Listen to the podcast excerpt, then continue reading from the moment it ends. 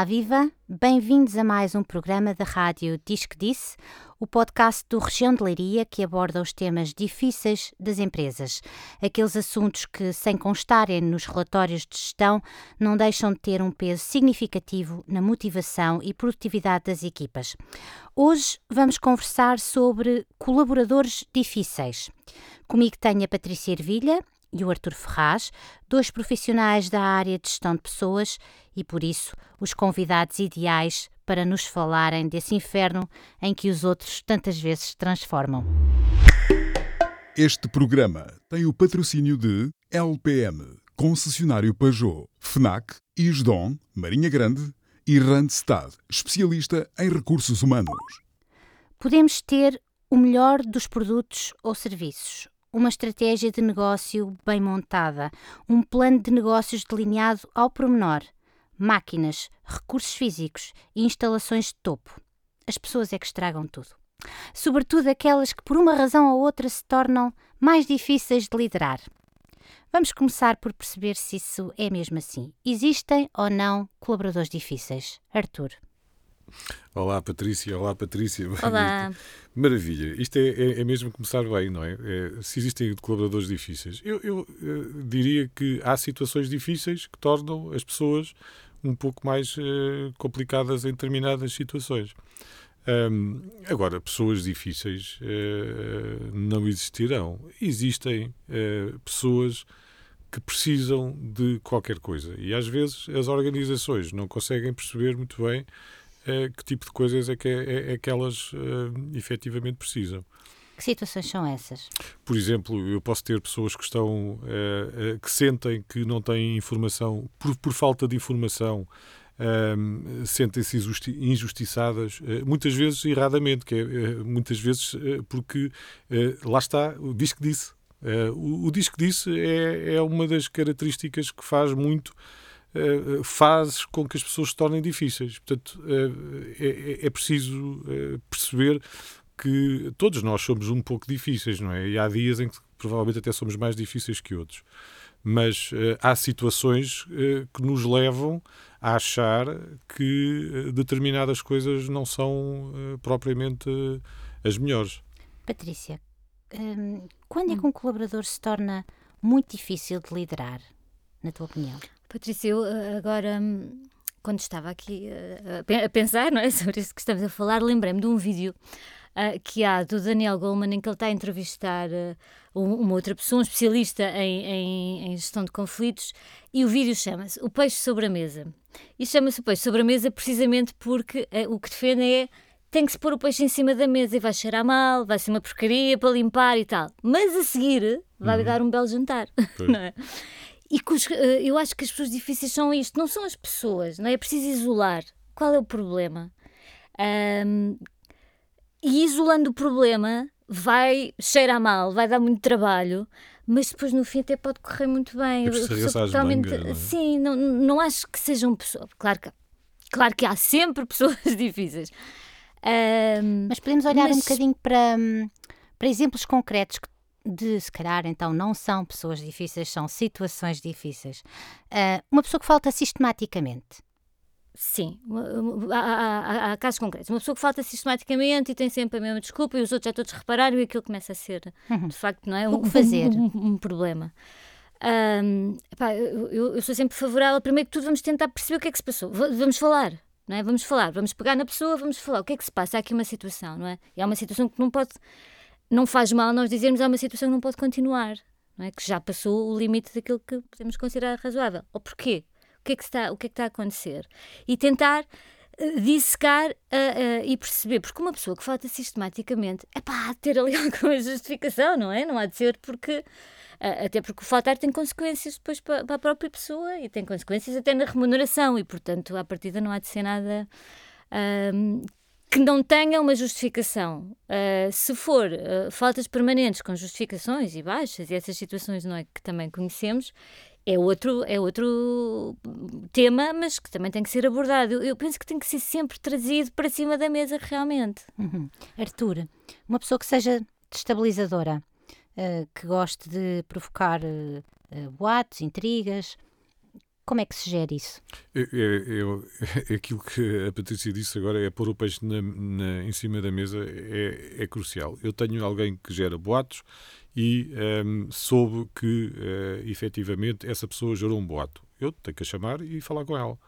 Eu sei que fizeste isto e que isto está a acontecer. Qual é a razão? Porque é que isto está a suceder? É, é difícil fazer. É, é muito difícil fazer isso. O que é que as pessoas preferem fazer? Preferem não pôr isso em cima da mesa. Porquê? Porque provavelmente esses indivíduos até desenvolvem. Nós temos muito no nosso país o indivíduo. Ele é um bom trabalhador, mas tem mau feitio. Isto é uma coisa muito uhum. comum. Ele é um bom trabalhador, mas tem Sim. mau feitio. Bom, é, é, o que é que são as competências que nós queremos procurar na nossa empresa? É, é um indivíduo que sabe tecnicamente fazer o seu trabalho, mas depois também tenha um, e cause um ambiente de trabalho favorável. Então, ele, ele não pode ser dissociado uma coisa da outra. Isto é muito difícil de ser trabalhado. Não é? Este exemplo que, que a Patrícia estava a dar, existem N situações destas em que as pessoas que têm uma determinada uh, competência técnica que as, dif as diferencia substancialmente de outras, muitas vezes são tratadas de uma maneira, uh, como se costuma dizer, com, com, com pezinhos de lã, pelas pessoas que estão à volta, e faz com que essas pessoas uh, uh, uh, comecem a, a, gerar uma determinada forma de estar onde se colocam numa posição de diferenciação e se isso não for tratado uh, efetivamente temos, temos situações muito e, complicadas. E, portanto, a questão é sempre chamar o, o colaborador e confrontá-lo com essas situações em que nós achamos que ele não está a ter um, a melhor postura. Isso é válido para todos estes, estes exemplos que eu disse, mas também, por exemplo, quando encontramos alguém a roubar material de escritório. É, aliás, o Dilbert tem um livro fantástico, que é Como Subir na Vida roubando material de escritório. O Dilbert é uma banda desenhada fantástica que fala sobre pequena estupidez, a pequena estupidez humana, não é? a pequena coisa, e é um bocado hum. isso não é? é? Então, se eu apanho alguém. É, não posso fazer de conta que não vi, pois, não é? é, isso, é que, mas é? é? o que fazemos a maior parte das vezes. É pá, passa hoje, depois passa, passa amanhã. hoje, passa amanhã, não é? Eu, eu, eu, lembro de uma vez um indivíduo ter eh, feito, um diretor de recursos humanos numa determinada empresa, há uns anos já largos, eh, que o que é que fez? Porque andava a roubar, andava a roubar eh, papel higiênico. Andava a desaparecer, hum. aliás, andava a desaparecer papel higiênico das casas de banho e andava-se a consumir muito. Então o que é que eh, fizeram? Fizeram uma coisa muito simples, fizeram um, um, um pequeno logotipo do lado dentro do rolo, portanto, da, da, da, parte do papel. E aleatoriamente e de vez em quando eh, pediam às pessoas à saída para mostrar essa para mostrar o que é que levavam lá dentro e ajudar, ah, tenho aqui um rolozinho de papel higiênico, então deixa de ver como é que ele é. E apanharam algumas pessoas com isto. A questão, e, e aqui é importante pensar, é vale a pena fazer isto a este nível, sim ou não? Uhum. A empresa está preparada ou quer fazer isso ou não? É, é, é, por aqui, porque isto pode levar a. a repara, isto pode levar depois a outro tipo de questões, que é até isto estamos a, a fazer. E... Estamos a puxar aqui um fio que nunca mais acaba, não é? Sim. Sim, e aqui estamos a falar de material de escritório. Sim, é? E, e na verdade podemos ir muito mais longe, podemos falar de, de, de levar dinheiro mesmo, não é? Hum. Claro, uh, claro. Bom, e, de, e isso, acontece, tipo isso acontece em, em, muito tipo de negócio que faz com que as pessoas depois sejam muito desconfiadas, uhum. uh, ou seja, os donos do negócio se tornem e muito desconfiados. E a empresa faz bem em promover delatores sobre estas questões? Ui, Epá, usando esse termo, não é? Epá, tenho que responder que não, porque o delator é super forte. Uh, agora apanhaste-me com, com, com, o conceito, o delator é super forte. Eles surgem naturalmente, muitas vezes. Eu surgem, acho que as pessoas surgem. entre si, se, se, tivermos um bom clima organizacional, e pegando nisso, se tivermos um bom hum. clima dentro, sou eu que vou dizer à pessoa que está ao meu lado que ele não pode fazer isso, ele não precisa ter um delator. No mundo ideal, não, no mundo ideal, dúvida, não é? Mas uh, não sei. Eu, eu acho que na prática, em alguns, em alguns casos, isso acontece. Agora, uh, promover pessoas que façam isso, isso faz-me lembrar muito antes de, hum. de, na antiga senhora, disse não, não, não, não, de modo nenhum. Agora, é preciso criar aqui condições para que, para que o quê? Para que uh, situações que sejam complexas e que eu vejo possam ser uh, uh, apresentadas à organização. Lá está, por o Mas tal peixe. Tão Mas tem que ser tão factual, não tem que é? ser tem factual, que ser tão é? factual, Porque, tanta certeza. Sim, senão estamos quase a fazer aqui... caça às bruxas, não é? Então, sim. voltando aqui à, à, hum. àqueles aquela tipificação dos, dos colaboradores, colaboradores difíceis, aqueles tipos mais, mais frequentes. Temos ainda os permanentemente insatisfeitos, Hum. aqueles que se vitimizam a, a toda Uhum. a hora, que se queixam a, a toda a hora, os, os calimeros, não é? Ahm, temos os procrastinadores, que é uma palavra dificílima de dizer, Eu sou gaga, é muito difícil. Não não digas. Ahm, nestes casos, eh, que abordagem se deve ter? Patrícia, eu gostava só aqui de fazer, porque acho que é importante fazermos este ponto. O que hoje em dia começa a surgir, começa a surgir e começa a ser um tema que até é bastante procurado de como é que lidamos com isto, que é, alguns conflitos estão a surgir por questões culturais, porque nós neste momento trabalhamos com pessoas dos mais diversos países e continentes e, e- e até, ah, por exemplo, estamos numa reunião Zoom, nem tem que ser presencialmente, estamos numa reunião Zoom com a Índia e com a Inglaterra e com... E culturalmente, aquilo que é aceito cá pode ser uma grande ofensa noutro país. E isto também tem sido, não- quero fugir à pergunta, mas eh, tem sido fonte de, de- de conflito. E as pessoas perguntam como é que se lida com isto? Como é que eu sei que a outra pessoa que está do outro lado está ofendida comigo porque eu disse uma coisa que para ele é uma ofensa, mas para mim eu não tinha essa intenção. Portanto, isto é, é um- é mais um tipo de conflito. não é? É mais um tipo de conflito que, que eu acho que agora é muito. eh, noto que as pessoas procuram muito ajuda para como é que se lida com isto. Agora, os casos todos que, que tu falaste e que são bons, bons protótipos, não é? Do, do, ahm, se calhar também desconstruir um, um, um pouco a coisa, porque, eh, quer dizer, aquela pessoa que está sempre mal disposta, que nunca gosta de nada, nunca quer participar, que acha sempre que vai correr tudo mal, não é? O que é que se passa, não é? O que é que se passa com ela? Porquê é que tem essa atitude? Eh, tentar virar também um pouco, perceber eh, sempre a raiz. Penso que passa muito por aí, porque é, é um perfil típico normalmente mais de chamada de atenção, não é? Reparem lá como eu estou tão zangado com o mundo, deem-me atenção, por favor, e, e, e ouçam-me. Ah, e às vezes, de facto, é preciso ouvir, mas depois também tentar mostrar à pessoa de que forma é que isso prejudica o trabalho. É? Pois eu acho que é essa dupla abordagem que é. Em primeiro lugar, grande parte dessas situações são fruto de, de desconfortos da pessoa. Por um lado, ok, tem que ter isso em atenção. Por outro lado, tem que ver eh, a questão da organização, que é se a organização tem um sistema que permita eh, avaliar e promover o desenvolvimento das pessoas, ela sabe que há comportamentos, e alguns desses são comportamentos que são eh, manifestamente contrários àquilo que a organização espera. Naturalmente isso vai ter um impacto negativo na própria pessoa. Portanto, eu, enquanto eh, chefe dessa pessoa, ou líder dessa pessoa, como quisermos chamar, ou até colega, devo tentar fazer aqui um movimento contínuo de abordagem positiva perante essas pessoas. Para quê? Para que mudem. Porque até isso é mau é para elas, não é, para, é mau para os outros, mas é essencialmente mau para elas. O indivíduo está constantemente mal, não é? Está sempre é, mal com a é- vida, é alguém que é? está de mal com a vida. E é? aqueles que são a voz dos sindicatos eh, dentro das empresas, que em muitos setores são efetivamente considerados difíceis, Uhum. qual deve ser a postura dos líderes em relação a, estes, a estas pessoas?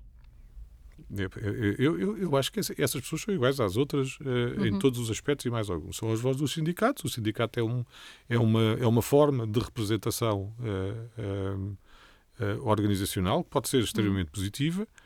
É a voz eh, eh, de uma organização eh, e, a voz, digamos assim, também dos interesses dos colaboradores. Ehm, a minha abordagem dentro de uma organização com essas pessoas é, é exatamente saber que ele, ele é o representante dos colaboradores para determinadas situações, ouvi-la e tê-la em atenção. Um, e, e isso é uma abordagem, eu, eu, para mim, com muito pragmatismo. O pragmatismo é claro, é dizer, bom, é, é, tem, temos um representante sindical, ele tem funções e tem um, conjunto de regalias por ser representante sindical. Bom, tem que ter isso em atenção e tem que saber gerir essa situação com toda a tranquilidade do mundo, porque vive- vivemos, felizmente, num país democrático que tem é regras. isso. A naturalidade aqui é fundamental. É claro que podemos dizer essas pessoas são reivindicativas, mas qual é o problema? Não há problema. Porque se não fossem também não estavam... Se não fossem, não eh, valia a pena sim. estarem a ser. E- Não é? Eu, eu- eu ia só, só dizer que, que, eh, conheço uma situação concreta de uma empresa que, que fazia uma espécie de, de- de papel contrário, que era infiltrava algumas pessoas nas reuniões eh, de, de sindicato. Ou nos, Epá, isso é péssimo. Isso é o pior caminho possível. Não é? Depois aquilo, como se- não é? havia, havia os calimeros que pertenciam ao, ao sindicato e havia os, os delatores. Claramente, Epá, e promover isto, iam então para as reuniões do sindicato para depois reportarem à, gestão o que é que uh, se tinha passado e quem é que disse e quem é que falou e quem... Epá, isto, isto acho inaceitável. Uma última pergunta para os dois. Um, se parte, ou a maior parte destas questões de que aqui falamos, os exemplos que demos, se, se podem ultrapassar conversando, chamando as pessoas e conversando com elas, o que eu pergunto é onde podem e devem os chefes de equipa ir buscar energia e por vezes até alguma paciência para conseguir fazer isto diariamente ou com, ou com bastante frequência. Eu, eu, eu, penso que hoje, não é? hoje, 2022, hum. os chefes de equipa têm que perceber, assim, definitivamente, que ser chefe de equipa é ser chefe de pessoas, é liderar pessoas. E esse é o seu principal uh, assunto e tema para o dia a dia. Eu acho que o caminho tem que ser este, hoje. Eu, eu, eu, diria exatamente isto que a Patrícia está a dizer. É fundamental que alguém que tem uma função de desfia perceba que não é, é já não é só um hum. técnico, nem só um operacional e que o papel dele é todos os dias lidar com essas situações. Se essas uhum. situações são boas, são agradáveis ou são desagradáveis, isso é uma, é, faz parte do trabalho. Se uma máquina avaria, ninguém, ninguém vai responsabilizar a máquina por ter avariado, nem ela vai a um psicólogo, tem lá o indivíduo que o vai arranjar.